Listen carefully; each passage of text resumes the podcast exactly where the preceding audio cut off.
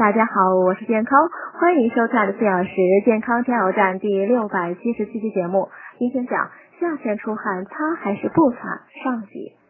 在炎热的夏季，人们汗流浃背时习惯立即擦掉，这种习惯对不对呢？其实擦还是不擦，要看您接下来的情况是在继续出汗，还是马上要进入开了空调的室内。这是因为人体散热呢，主要是通过皮肤表面的辐射传导、对流和蒸发汗液来实现的。